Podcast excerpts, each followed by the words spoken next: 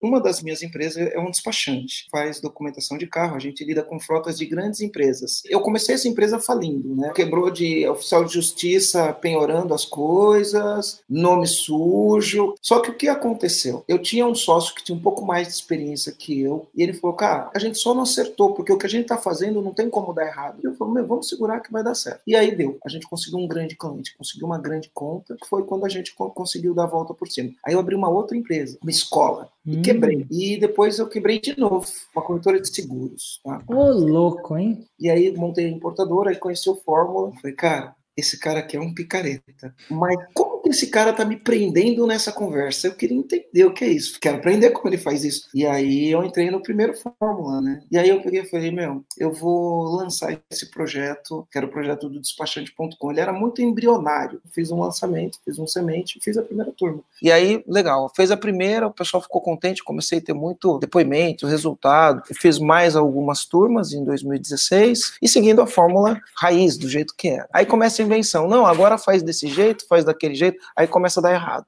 Você para de fazer conteúdo e começa só a querer vender. E aí quer vender, quer vender, quer vender, e aí começa a não atingir os resultados que você quer.